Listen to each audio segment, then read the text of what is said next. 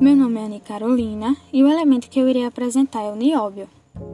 Bom, este elemento ele foi descoberto pelo inglês Charles Hatchett, no qual é representado pelo símbolo Nb na tabela periódica.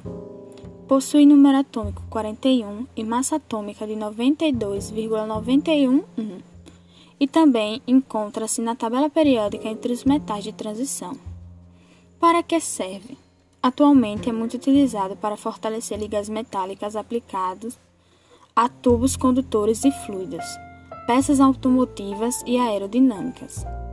É utilizado também na medicina, em diagnóstico de imagem, e tudo isso se deve às suas propriedades.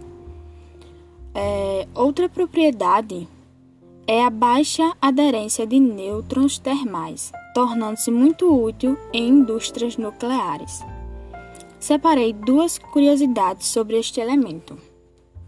São elas: apesar da dureza e resistência que o nióbio agrega às ligas metálicas, o composto puro é macio e de baixa densidade. Outra curiosidade é: o nome do mineral foi inspirado no nome de uma deusa da mitologia grega Niobe, filha de Tântalo.